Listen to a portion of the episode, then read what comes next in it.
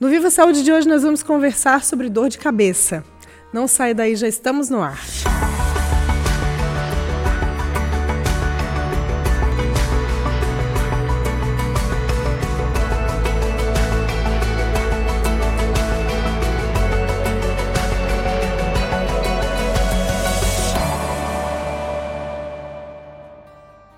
Iniciamos o Viva Saúde de hoje agradecendo os nossos apoiadores, Unicred, Maria Rocha, e vamos então conversar sobre esse assunto, dor de cabeça.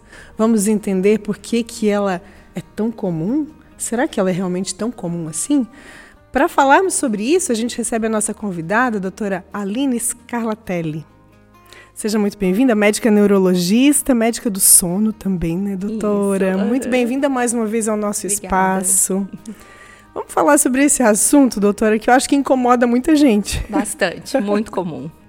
Eu, até a gente estava conversando um pouquinho antes de começarmos, e eu te perguntei, né, qual a diferença entre enxaqueca e a cefaleia ou dor de cabeça? Uhum. Gostaria então de, te, de começar te fazendo essa pergunta. A enxaqueca ou migrânia também pode ser usada, um sinônimo de enxaqueca, um termo um pouco mais técnico. É um tipo de dor de cabeça. E o, o, nome técnico de dor de cabeça é cefaleia. Então, qualquer dor no segmento cefálico, né, na cabeça, seja ela na fronte, seja ela na região mais de trás, seja ela até mesmo aqui na região da face, a gente chama de cefaleia ou dor de cabeça.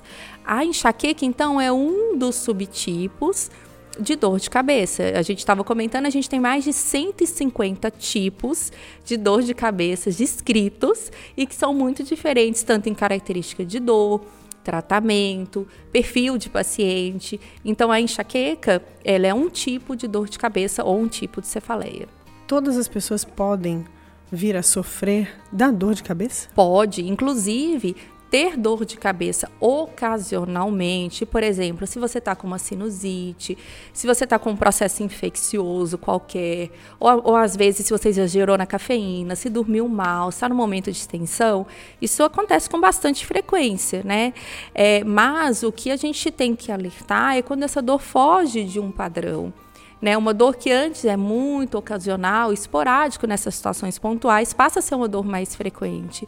Então, existe, é um sintoma muito comum, pode ser uma doença e que quando há essa mudança do padrão, a gente tem que procurar um médico para saber o que está acontecendo. Porque quando, quando começa, começa a ser preocupante quando começa a acontecer com frequência, com quando, muita frequência. Quando ela muda o padrão né? Então, assim, eu tô acostumada, às vezes, a ter dor no primeiro dia que a minha menstruação vem. Uhum. Às vezes, minha cabeça incomoda um pouquinho, mas eu tomo uma medicação analgésica e ela passa. De repente, essa dor é o que ela não está mais restrita nesse período, ela passa a ser muito mais frequente, acontecendo fora ali do período da TPM ou uma dor que eu estava acostumada, ela antes ela era de um lado da cabeça, agora ela passa a ser na cabeça inteira. Então, quer dizer, não só pela frequência em si, mas quando ela muda o padrão. Pode ser uma mudança de padrão de frequência, né? Então ela aumenta o número de dias, pode ser um aumento da intensidade, pode ser uma mudança do tipo de dor. Então, toda vez que há essa mudança, a gente tem que investigar. Mas também é o que quando a dor, a gente tem que pensar nela como um sinal de alerta algo no nosso corpo dói. Ela é útil, né? Exato, para chamar atenção. Ó, olha uhum. aquela parte ali que talvez tenha alguma coisa que pode estar acontecendo. Sim. Então a gente tem que, é, toda vez que o paciente tem uma dor com um impacto importante na qualidade de vida, né, a gente tem que procurar atendimento. Quer dizer, a gente é aquilo que eu falei, às vezes, claro, ah, eu estou com muita sinusite, estou com secreção e etc. É esperado que tenha também um uhum. sintoma de dor de cabeça. Mas a gente sempre tem que procurar saber o que está acontecendo e tratar a dor corretamente. Quando não tem nada aparentemente associado, por exemplo, eu não dormi mal, eu não estou na, no primeiro dia da menstruação, né? Eu não tive nenhuma batida né, uhum, né, na, na, na minha cabeça. E ainda assim sinto dor de cabeça. Isso é preocupante por quê? Então, é, se for algo recente, né, que começou há algumas semanas ou alguns dias, a gente tem que investigar se está acontecendo algum processo inflamatório, é, infeccioso, alguma coisa pode estar acontecendo causando a dor de cabeça. Que é a que a gente fala que a dor de cabeça é sintoma, é a dor de cabeça secundária, né? Agora, Quando ah, é, você investigou, não tem nada, não tem um processo infeccioso, inflamatório, né? Não tem um processo, por exemplo, tumoral, né? Foi excluído, a gente chama isso de cefaleia ou dor de cabeça primária, que a própria doença é a dor de cabeça. Então, assim, eu falo sempre com os meus pacientes que a gente tem que prestar atenção que dor de cabeça ela pode ser tanto um sintoma de alguma outra doença, por exemplo, pressão alta, né? Aqueles pacientes que têm um pico de pressão muito alta, a cabeça pode doer também, né? Mas claro, isso é em consequência do pico de pressão. Porém, tem gente que realmente não tem nada disso e a cabeça dói. Então, nesses casos, é o que a gente chama de dor de cabeça primária, quer dizer, a própria doença é a dor de cabeça. Aí você tem que caracterizar. Dentre os tipos de dor de cabeça que existem, a enxaqueca é uma delas, a cefaleia tensional é outra, outro tipo. Qual é o tipo para poder ver a indicação de tratamento? Vamos falar da cefaleia tensional. a mais comum que é. tem, das primárias, né? Por que, que ela acontece? O mecanismo é super complexo. Você sabe que ainda na medicina a gente não reconhece com certeza todos os fatores que, a, que acontece na cefaleia tensional. Ela não acontece somente por contração muscular.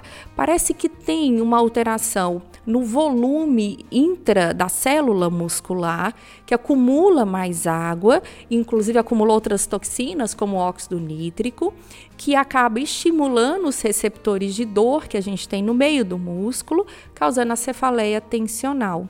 Tá? Então, assim, o mas a gente não reconhece totalmente o motivo pelo qual acontece a cefaleia tensional, mas parece que é por aí mesmo, essa desregulação aí do volume intracelular Bem do músculo. Específico ali da célula. Da né? célula, isso. Mas também parece que tem uma desregulação dos mecanismos analgésicos endógenos.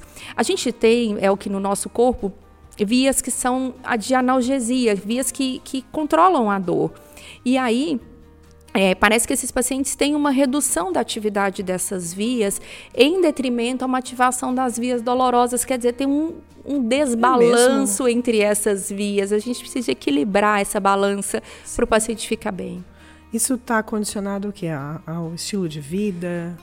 Vários fatores. Existem questões genéticas envolvidas, mas também, sim, estilo de vida, aumento de tensão, às vezes é, é, substâncias que são psicoestimulantes, aí as causas, hum, mas às vezes sim. pode ser do próprio paciente mesmo. Sim, porque tem uh, episódios que acontecem porque há uma tensão aqui, por exemplo. Isso. Na, na mandíbula, uhum, né? Isso.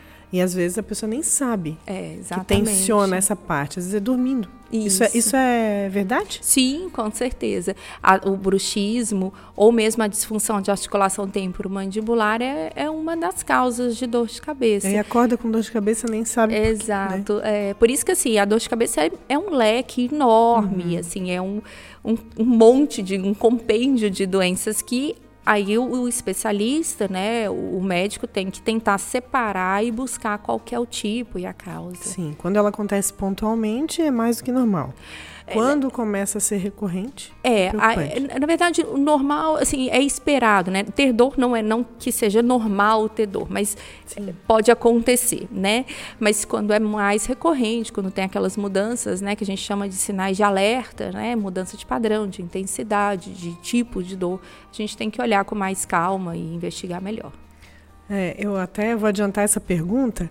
Quando que ela está relacionada a um AVC, por exemplo? Porque uhum. tem pessoas que pensam, ai, tô com dor de cabeça forte e fica preocupada, assim. É, pode ter essa preocupação? Isso faz sentido? Faz, faz sentido, principalmente é, relacionados ao AVC hemorrágico, principalmente por conta de picos hipertensivos, né? Aqueles pacientes que sobem a pressão muito, uhum. muito rápido e muito alta a pressão dentro do vaso não consegue se manter, acaba tendo uma ruptura do vaso. Então, sim, é o que eu falei, dor de cabeça pode ser um sinal de alerta. A maioria das dores de cabeça não são é, secundárias, né? A gente fala que 80% das dores de cabeça são primárias, quer dizer, são causas relativamente benignas, uhum. né? Mas tem os 20% que sim, pode ser um AVC, pode ser, às vezes, um aneurisma, um tumor, algo mais grave.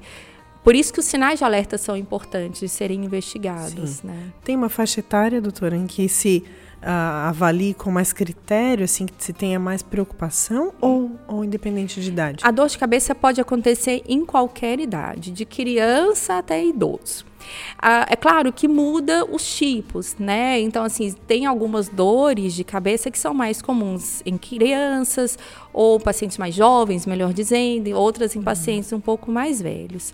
Mas, de uma regra geral, toda dor de cabeça que começa numa, numa pessoa, num paciente acima de 50 anos, é um sinal de alerta. Porque, por exemplo, a enxaqueca é uma doença de pacientes mais jovens, 20, mais 30 jovens. anos. Isso, a maior prevalência que tem a maior frequência que começa a dor é nessa a um adulto jovem ali final da adolescência. Claro, isso pode persistir ao longo da vida. Né? A pessoa começa com enxaqueca ali por volta dos 20 anos, chega nos 50 ainda, pode ter o mesmo a enxaqueca. Mas começar um quadro a partir dos 50 anos, uma pessoa que nunca teve dor de cabeça, isso é um sinal de alerta. Claro, nem sempre é algo grave, mas uhum, tem que mas ser, ser investigado. investigado. Exato. A enxaqueca é uma cefaleia mais intensa ou não? Uhum. É? A característica dela, inclusive, que a gente tem uns critérios que são é, internacionais. Para você falar que uma dor de cabeça é do tipo enxaqueca, existem critérios. Isso é o mundo inteiro usa as mesmas regras. E aí, dentre um dos critérios que está lá, que é uma dor em geral de moderada a forte intensidade. Nem sempre é uma dor muito intensa. O paciente mesmo fala, ó, é. tem dor que eu tomo remédio e eu continuo trabalhando. Agora, Isso pode ser uma enxaqueca. Pode. Agora, tem dor que é muito forte. O diferente da cefaleia tensional. A cefaleia do tipo tensional, ela não costuma ser muito intensa. A ponto, por exemplo, do paciente buscar um atendimento num pronto, né, do pronto atendimento ou é, abandonar as atividades. Ela fica ali, mas ela é desconfortável, mas ela ela não tende a ser muito suporta. intensa, exato. A enxaqueca, a característica dela é que uh, existe dores de forte intensidade que levam, inclusive, o paciente a, evitar, a sair do que ele está fazendo e deitar. Então leva uma abstinência de trabalho muito grande, né? Além dos outros sinais e sintomas, como náuseas e vômitos, a foto e fonofobia, que é a intolerância à luz e ao barulho, é super comum na enxaqueca. A gente já sabe, né? O paciente às vezes está com enxaqueca, olha, eu vou pro escurinho, deitar bem quietinha, Sim. ninguém fala comigo porque a luz está me doendo os olhos e dói mesmo. Está relacionado à enxaqueca. É uma das características. Tem também um, um, algo que acontece que é quando começa a perder um pouco da visão. O que, que, é isso, doutora? Desse campo de visão assim uhum. periférico? Isso chama aura tá? A aura é uma das fases da enxaqueca. A aura acontece em geral na enxaqueca, tá? Cefaleia tensional, os outros tipos de dor não costumam ter aura. A aura é da enxaqueca. É uma das fases da enxaqueca. A mais comum é a aura visual, essa que você descreveu. É comum ver muito brilhinho, assim, Sim. parece um monte de estrelinha no campo visual. Em geral, ela tem um critério de tempo, tem uma duração. Vai fechando, assim, né? E isso pode ter turvação visual, tipo aquela uhum. imagem uhum. do asfalto quente, sabe? Uhum. Fica tudo meio turvo, Sim. assim, meio eu enxergo, mas não enxergo direito. Ou pode ter perda de campo visual, ou pode ter as estrelinhas famosas, estrelinhas Sim. antes de vir a enxaqueca. Isso chama aura, é uma fase da, da enxaqueca que pode tem paciente que tem, tem paciente que não tem.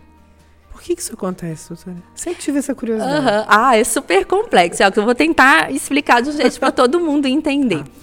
Esse fenômeno da aura, a gente chama, o nome técnico foi até descrito por um brasileiro. Foi muito interessante que na época, quando descobriram, descobriram em ratos, né? E aí agora a gente sabe que também provavelmente é o que acontece em humanos. Foi um brasileiro que escreveu que chama é, é, é, depressão alastrante de leão, mas não é depressão da doença de psiquiátrica, não. O que acontece é um fenômeno de ativação das células do cérebro, os neurônios, e a célula que chama glia, que é o que sustenta os neurônios, de, eles começam a ficar ativos. E acontece como se fosse uma onda de, da ativação desses neurônios que vai progredindo no cérebro, algo extremamente interessante e atípico de acontecer, é, e que isso vai se alastrando pelo cérebro, por isso que chama depressão alastrante, né? Porque isso vai se espalhando pelo cérebro. E aí, nesse momento desse fenômeno, que é um fenômeno neurofisiológico, quer dizer, há uma despolarização, uma ativação de neurônios, você começa a ver as estrelinhas ou perde o campo visual. Mas é algo bem complexo, mas que a gente já sabe como que funciona. E isso tende a durar quanto tempo? No máximo uma hora.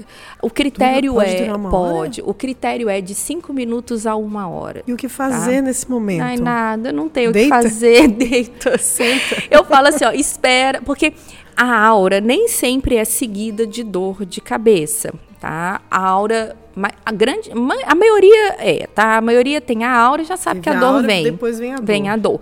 A aura pode a dor pode vir junto da aura, a dor pode acontecer antes da aura acabar, ou pode acabar a aura e vir a dor, porque são etapas independentes e diferentes da enxaqueca. Na verdade, na aura não tem muita coisa o que fazer, tá? Até isso é um pouco controverso. Tem alguns estudos que falam que nem adianta tomar analgésico nesse momento, porque não está doendo. Você está uhum. vendo é Sim. alteração visual, é né? É desconfortável. Mas... É muito. Mas assim, a princípio não tem o que fazer. Na hora que começar a dor, aí você vai tomar um remédio para dor. Ah, mas é ruim mesmo. É. E é comum? Não é tão comum. A aura, a maior parte dos, dos pacientes que têm enxaqueca não tem aura tá? É, a maioria é sem aura. Ela tá é, tem a ver com questão genética? Tem uma predisposição? Minha mãe teve, eu tenho, meu, meu filho. É, isso acontece a, ou não? Sim, a enxaqueca, sim. 80% dos pacientes que a gente faz o diagnóstico de enxaqueca, não, não eu, tá? Mas assim, do ponto de vista de estudo epidemiológico, 80% tem um parente próximo com o mesmo com quadro. quadro de enxaqueca. É, então, é super comum. Existe um, um, existe um padrão genético, mas aí é o que tem um ponto muito interessante. Sim, então existe uma predisposição genética a você ter ou não enxaqueca, uhum. tá? Só que existe um fator ambiental muito importante, como um gatilho para aquilo ali manifestar, entende? Então, esse é, por que, que eu falo que isso é importante? Porque o paciente que tem enxaqueca, ele precisa de ter alguns controles de hábitos que podem ser os precipitantes da dor. Claro, nem todas as dores a gente vai encontrar um precipitante. Mas muitas vezes o paciente tem dor, por exemplo, por exagero na cafeína, por privação de sono, por aumento de estresse, sabe? Por alguma ingesta de algum alimento, por exemplo, com excesso de, glico de açúcar, de carboidrato, de fritura, de gordura. Não tem uma regra. O que existe é você falar pro, né, tentar mostrar para quem tem enxaqueca, olha só, tenta rever o que aconteceu e tenta identificar qual que é o seu gatilho da sua dor de cabeça. Tem, tem dor que você não vai descobrir. Nossa, eu estava ótima, descansando, super feliz no fim de semana, e a minha cabeça começou a doer, eu tive que ir embora, acabou o passeio. Às vezes acontece. Mas às vezes a paciente fala assim: olha, eu exagerei no doce. Eu comi um monte de docinho, um pedaço de bolo, e aí a minha cabeça começou a doer. Isso pode acontecer. Sim, então existe um gatilho ambiental. Uhum. Você tem que olhar para esse gatilho para você melhorar a qualidade de vida, porque o que você quer é o que é viver bem, Sim. né? Viver bem, viver sem dor, com equilíbrio. com equilíbrio, trabalhando, se divertindo, né? sim. né? Tendo uma boa qualidade de vida. E isso implica em ter menos sim, dor, sim. né? Quando tu fala de estresse, né? Uhum. Que pode ocasionar um episódio desse, é, não é aquele estresse contínuo, é um pico de estresse, é isso? Não, pode ser estresse contínuo também. Pode ser? Pode, pode inclusive ir na cefaleia tensional. E tem gente, tem pacientes que têm os dois tipos, enxaqueca e cefaleia tensional. O estresse é um importante gatilho, Elke. Acho que é um importante gatilho para muita coisa, né? Sim, sim. Então, controle do estresse uh -huh, é muito importante. Isso demais. Então, assim, pode ser, e não precisa de ser, ai, hoje eu tava, passei muita raiva, né? Aconteceu ah, uma coisa eu imaginei muito... que, que fosse também. nesses casos, assim. Não, pode ser uma também. pressão muito grande Sim. De, externa Pode aí até ser. Ocasionou. Mas nem sempre é. Às vezes é o estilo de vida mesmo. Tensão, sobrecarga, assumindo um monte de coisas. Sim. Aí, Sim, vivendo isso é, eu falei, cotidianamente. Aham, é uma semente num terreno fértil, né? Era o- a gotinha que faltava para esse fenômeno que eu expliquei acontecer e doer a cabeça. Sim. Tem é, é, consequências mais severas esse tipo de ocorrência? Ou é o desconforto, aquela, é, aquele momento de, de, de que, a- que a pessoa tem que ficar ali de alguma maneira parada, deitada, enfim, esperando passar esse processo? Ou, ou tem agravamentos desse quadro? Acho que o, a- a- o impacto mais comum é na qualidade de vida mesmo, né? Mas tem pacientes, é o que, que tem tantos, tantos dias de dor. E a dor começa a não responder bem aos remédios, que tem que ficar indo para emergência, tem que ficar indo internando, né? E aí a gente pode A dor de, de cabeça, a enxaqueca, ela pode levar o paciente a uma, a uma A internação, sim. Principalmente se você não consegue controlar a dor. Aí você pode ter, acabar tendo consequências, por exemplo, do uso abusivo de medicações. Né? A gente fala isso, né? Não adianta ficar abusando de remédio, de anti-inflamatório. Você pode prejudicar o seu rim, você pode prejudicar o seu estômago, o seu fígado.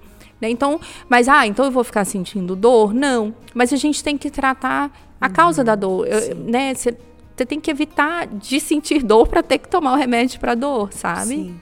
Tu falaste da, da cafeína. Uhum. A cafeína é polêmica.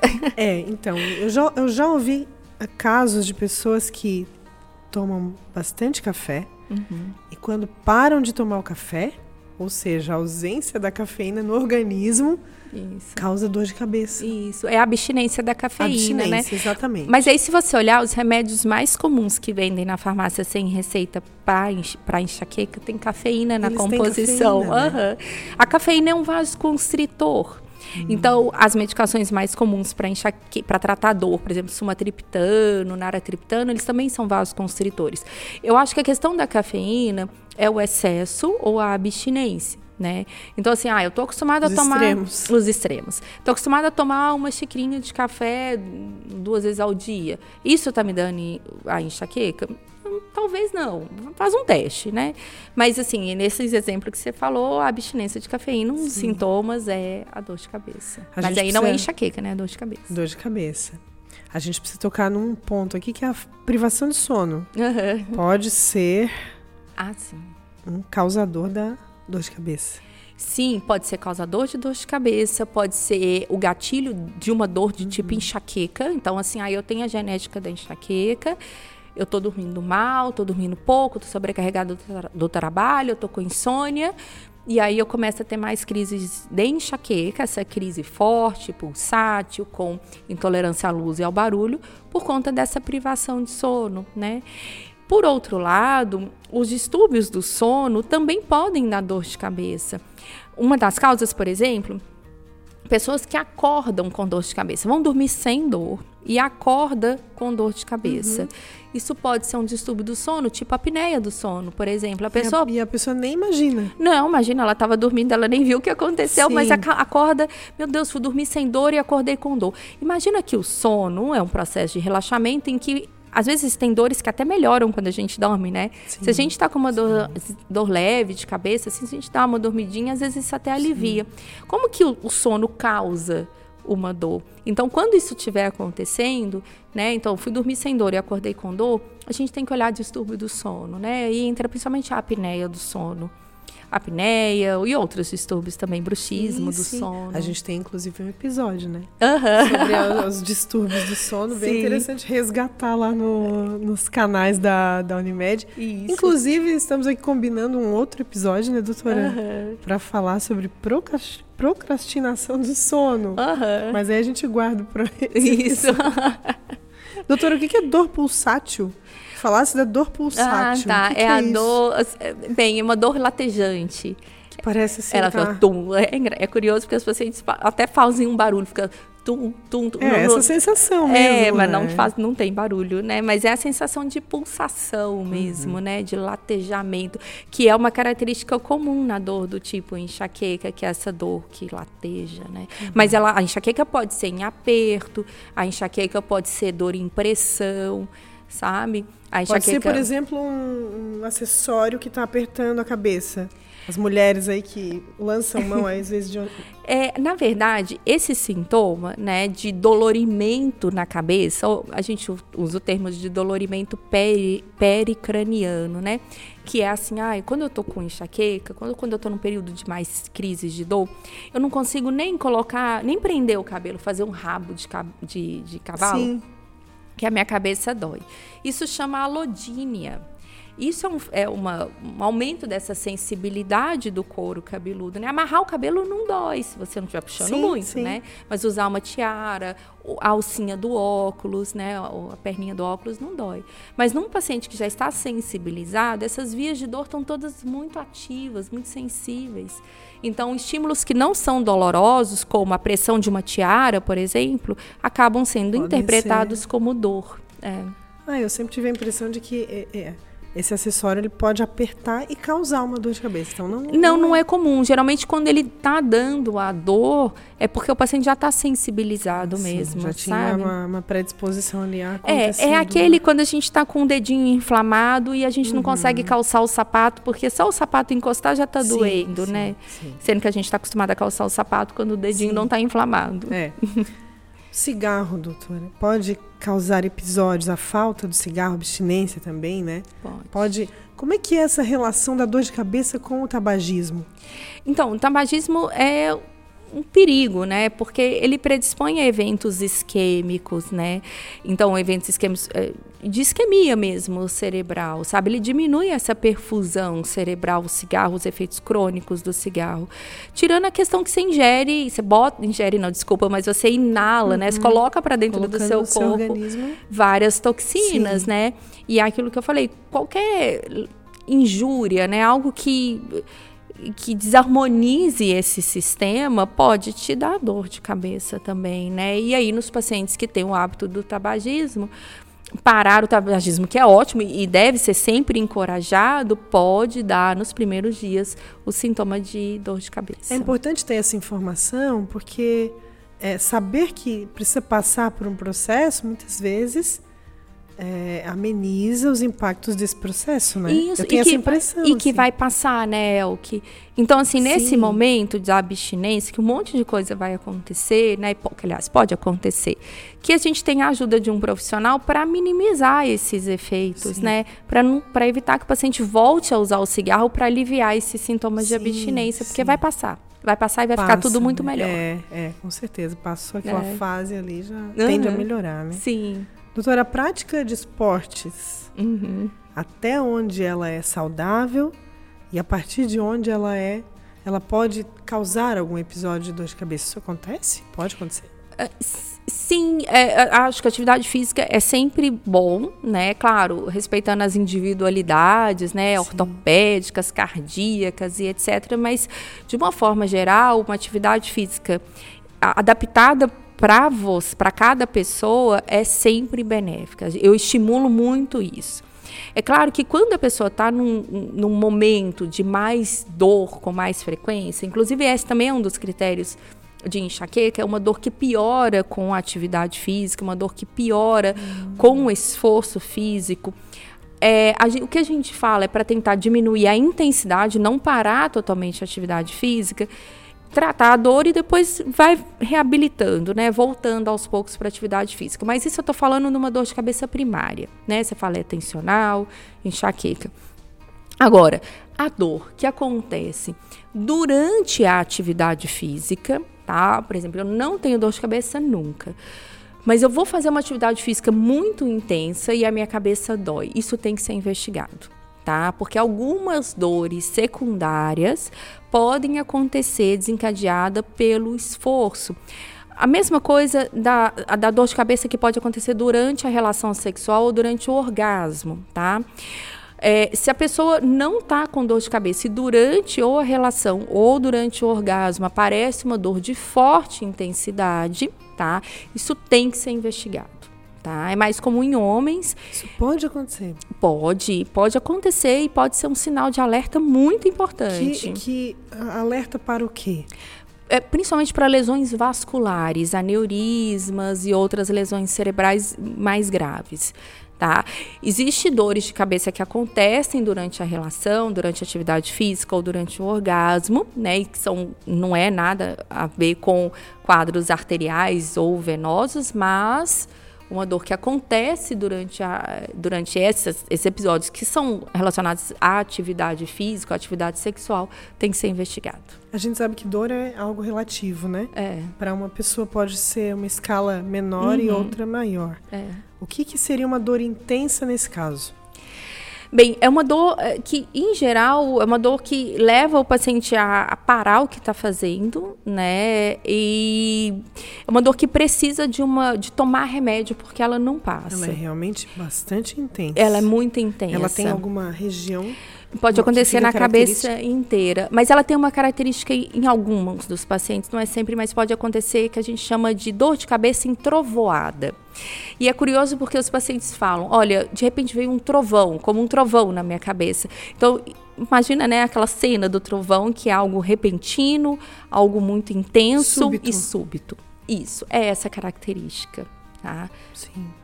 É, a doutora falou da idade.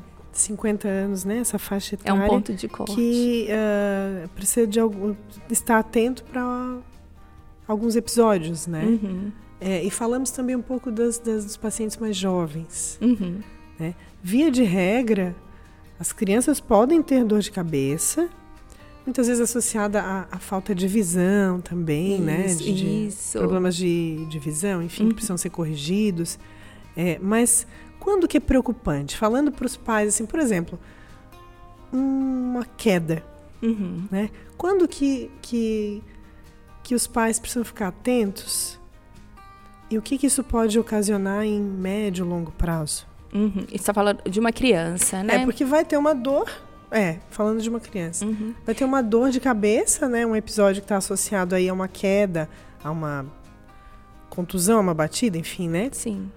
É, quando que é preocupante? Porque a gente sabe que isso é comum, né? Sim. Pode acontecer. Uhum. Né? As crianças estão em plena atividade, não, a gente não tem como controlar 100% os passos uhum. da criança. A gente pode evitar, né? Uhum. Mas pode acontecer. Sim, eu acho que depende de alguns fatores. Primeiro, de como que foi essa queda, né? Uma criança que cai correndo e tropeça, né? E cai, ela cai de uma altura pequenininha, criança pequenininha. Sim. Agora, uma criança que cai, por exemplo, de cima de um escorregador ou de um brinquedo, é uma altura considerável. Então, quer dizer, o mecanismo do trauma é o que, assim, como que foi essa batida, essa queda, conta muito, né? Outro dado importante é a perda de consciência. Então, quer dizer, ela caiu e ficou desacordada um tempo, ou caiu e ficou confusa, caiu e ficou molinha, caiu e parecia que estava fora de si. Isso é um sinal de alerta também, sabe? Agora, bater e ficar dolorido ali o local, vai Isso é. acontecer, é. né? Assim, forma... Faz parte do, é, teve um trauma. Mas Sim. eu acho que esses sinais, principalmente se nas horas seguintes, uhum. né, há uma mudança da criança, ela fica muito sonolenta, ela fica muito irritada, né? Se é uma criança que já tem uma doença crônica, né? A gente tem que lembrar que tem duas crianças que já têm problemas de sangue, de coagulação, né? Então, assim, se é uma, uma, uma criança que já tem um problema de base, talvez tenha Sim. que ter um pouco mais de atenção. Falando um pouquinho do tratamento, uhum. né? como é que é esse processo assim uh, de avaliação? É, imagino que o paciente tenha identificado, a partir da, da, nossa conversa, alguns sinais de alerta que precisam ser investigados. Né? Uhum. Quais os caminhos, doutora? Então, a primeira, a, o primeiro passo é identificar se é realmente uma dor de cabeça primária ou uma dor de cabeça secundária. Então, por exemplo, se é uma enxaqueca, uma cefaleia tensional, outro tipo de dor, uma dor, uma cefaleia episódica, né? Essa dor que uhum. vem de uhum. vez em quando e né, não, não traz nenhuma gravidade a mais do que a questão do impacto da, do prejuízo de sim, qualidade de sim. vida. Uhum. Ou se é uma dor secundária, é um aneurisma, é um glaucoma, é um tumor, é um pico de pressão, o que que é, né? Bem, esse é o primeiro ponto. Sendo uma primária, uma cefaleia primária, uma dor de cabeça primária, que eu falei 80% é realmente Sim. primária, qual é o tipo? Né? É uma enxaqueca? É uma cefaleia tensional? É uma neuralgia do trigêmeo? Que tipo de dor de cabeça é? Neu, neu... Neuralgia do trigêmeo. É uma dor de pacientes mais velhos que dá tipo um choque na bochecha, hum. é, que é um tipo de dor de cabeça também comum. Então, separar qual que é o tipo de dor de cabeça que o paciente tem. E o terceiro passo é a gente, com, é claro, envolve o exame físico, o exame neurológico, né, investigação de, de quadros de base. E o, te, o terceiro passo é identificar se essa dor pode ser tratada somente quando ela aparecer, ou se a gente precisa de fazer um tratamento, né, que a gente chama de tratamento profilático, que em, si, em, que é o que? Você tomar remédio todos os dias durante um período de tempo para evitar de ter a dor de cabeça. E aí tem os critérios, que também são critérios determinados internacionalmente, para quais pacientes você vai precisar de fazer o tratamento, né, durante aí seis meses, um ano, dois anos, quanto tempo for, depende. Ou você pode só, olha, no dia que a sua cabeça doer, você vai tomar esse remédio. Né? Então, é, tem Aí várias tem essas etapas. possibilidades. Sim, Essas sim. duas possibilidades que vão ser avaliadas conforme o sim, indivíduo. Por, né? Exato. Se, por exemplo, se você tem uma dor uh, a cada seis meses, é o que não tem sentido você tomar remédio todos uhum, os dias para tratar um dia de dor a cada seis meses que melhora com um analgésico que você compra na farmácia. Uhum. Não tem sentido. Já que falasse nisso novamente, que é a questão da, da, das, dos medicamentos que estão disponíveis aí, que são de fácil acesso, Sim, né? Uhum. É, é, eles têm uma variação assim de, de intensidade, vamos dizer assim, Tem. né? De quantidade de substâncias, enfim, uhum. né? É, normalmente se começa a tomar os, os menos, como que eu vou dizer assim? Uh, Potentes. Potentes, exatamente. Uhum. E quando essa, esse indivíduo ele tem episódios mais frequentes, tende a aumentar. Tende a aumentar. Esse leque, uhum. né? Uhum. Lançando mão aí do, do que tem disponível. Isso pode causar uma dependência? Pode. Esse, é antes disso acontecer, já deveria ter ido ao médico e procurar o recurso para não precisar de tanto analgésico. Então, assim, a facilidade de você ir na farmácia e comprar sem nem. Às vezes você não precisa passar nem pelo farmacêutico, nem pelo balconista, ele está ali disponível tá no caixa, né? É. Você aproveita, vai lá comprar, ah, vou Sim. levar um remedinho para dor de cabeça. Isso, é claro, facilita o, o tratamento para alguns pacientes que têm dor esporádica. Mas quando isso começa a ficar muito recorrente, você começa a precisar de cada vez mais, ou aquela medicação que antes funcionava não funcionava mais, é o que tem que olhar para isso e tratar, uhum. entende? Porque sim, você pode ter consequências, né? Que é a dependência dessa medicação e a cronificação da sua dor. A dor ah, perde o efeito. Pode Pode. pode ser transformado em uma doença crônica. Sim, aí é aquela, aquela pessoa que acorda, minha cabeça tá doendo, vou tomar um remédio para dor. Aí ao meio-dia, minha cabeça doeu de novo, vou tomar outra. E aí quando você vê, você está tomando cinco medicações para dor num dia aí aquelas consequências, né, do fígado, né, do, do, do rim. Afetar do, outras exato. áreas do corpo, é. né? Por isso que tratar só a dor, ela vai acontecer em, alguns, uhum. em algumas pessoas, né? Aí sim, é aquilo que eu falei, eu tenho uma dor uma vez por ano, uma vez, duas vezes por ano. Aí sim, eu posso ir lá e tomar um analgésico simples. Agora não, eu tenho dor toda semana. Eu tenho que tomar dois, três medicações para poder passar sim. a minha dor. Então, tem que tratar. É, eu tô aqui pensando quantas pessoas acabam. Isso, esse, esse, essa situação acaba é, comprometendo a vida profissional. Sem dúvida. Pessoal. Pessoal, né? É. Social da, uhum, daquele indivíduo. Sim, né? sim, claro. E não é, precisa viver assim, né? Não, não. Ah, por exemplo, a cefaleia, a cefaleia tensional, a migrânia, por exemplo, é uma das doenças que tem mais impacto socioeconômico, uhum. por, porque como ela é muito frequente é, ela acaba acontecendo né, com bastante gente e tem um impacto socioeconômico gigantesco, né? Tanto assim, de gasto, o paciente gasta muito. Às vezes eu falo assim, faz as contas de quanto que você está gastando em farmácia para remédio para dor de cabeça. Né? Será que não vale a pena, às vezes, repensar no seu estilo Sim. de vida, comer um pouco melhor, não pular a refeição, melhorar ah, a qualidade da sua alimentação? Essa, essa né? informação O jejum ele pode também causar pode, dor de cabeça? Em algumas pessoas sim, pode ser pular a refeição. Ah, eu acordo muito correndo em cima da hora, eu nem tomo café da manhã, eu vou comer só próximo do meio-dia. Fica um tempão em jejum, sendo que vem de uma noite de jejum, né? Pula a refeição. É o corpo reclamando, doutora. É, vai causa, vai aquilo que eu falei, a sementinha num terreno que está em tudo para ela brotar, sim. né? e, e uh, falando ainda de, de alimentação, a gente falou do café, uhum. e aí a gente tem aí um, um grupo da cafeína, uhum. né? Chimarrão, enfim, sim, outros, sim. né? É, a questão da cafeína. Tem outras, outros alimentos que são agravantes da, do quadro de dor de cabeça? Isso é muito individual, mas aos pacientes que são intolerantes à lactose, pode ter como sintoma uma dor de cabeça persistente. Os pacientes que têm intolerância ao glúten, ou qualquer outro tipo de intolerância alimentar. Os pacientes que têm, ingerem em excesso é, açúcares, gorduras, alimentos ultraprocessados. Tem uma dor de cabeça muito curiosa, chama é, é, cefaleia do restaurante chinês. que é, uh -huh, tá, tá descrito. Ela é a dor de cabeça por conta daquele molho shoyu, que tem uma substância lá dentro, que é o glutamato monossódico que é uma substância que sabidamente dá dor de cabeça em algumas pessoas. Então, às vezes, existe sim substâncias, então vai ter que fazer um recordatório. Olha, o que, que eu comi ontem, o que, que aconteceu ontem, minha cabeça hoje está doendo, né?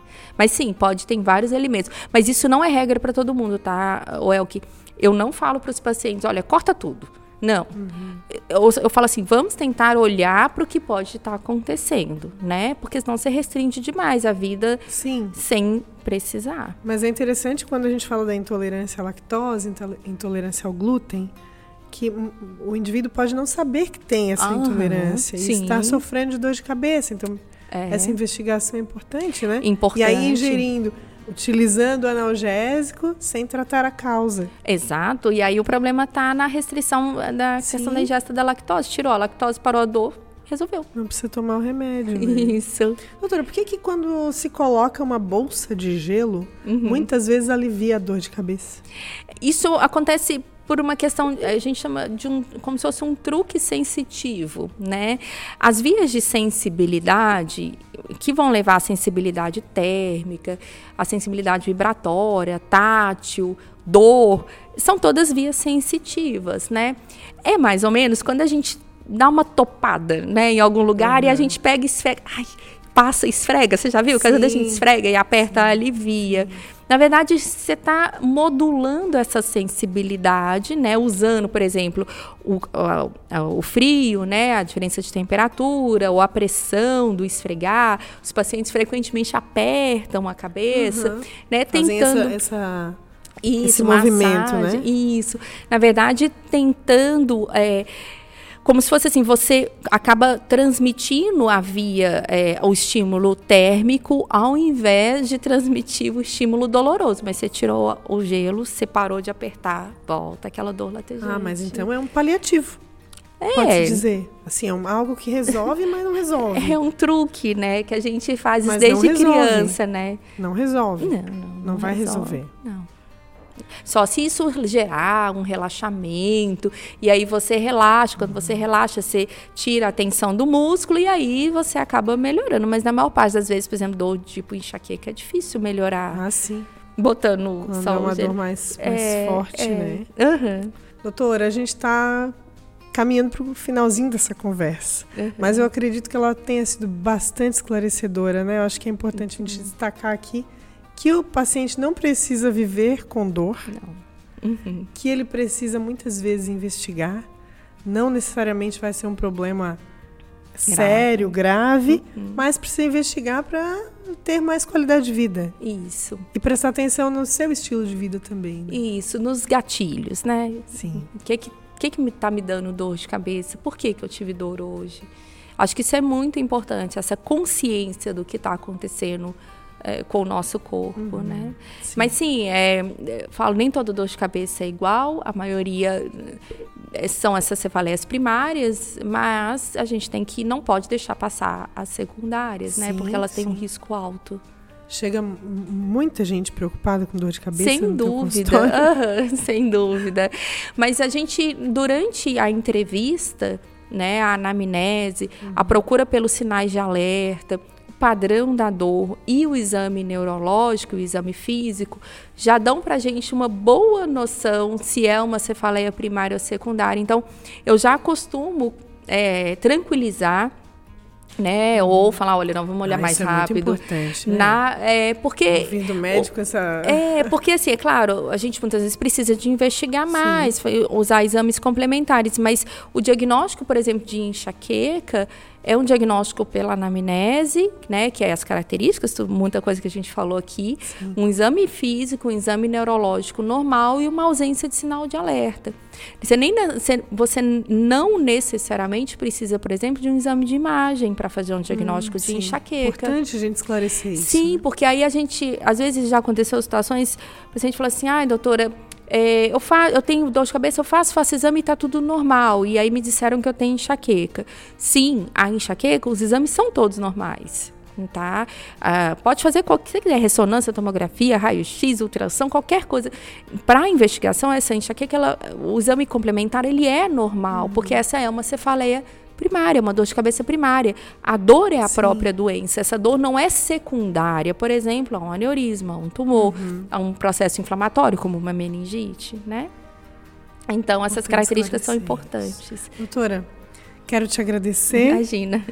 Né? A correria do dia a dia, a gente conseguiu parar aqui para levar informação para as pessoas. Isso tem muito valor, né? Porque Sim. chega lá na ponta pode mudar atitudes, né? Mudar Sim. hábitos, mudar o estilo de vida, uhum. e isso tem um grande impacto, né? Sim. Em toda a sociedade. Muito obrigada pela tua presença. Imagina. E o espaço está aberto. Eu que fico. Pra gente conversar.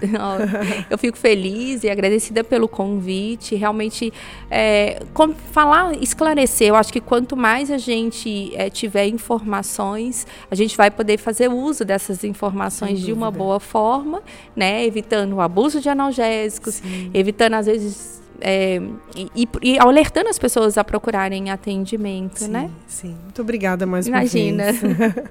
a gente também agradece a sua audiência, você que esteve com a gente até aqui.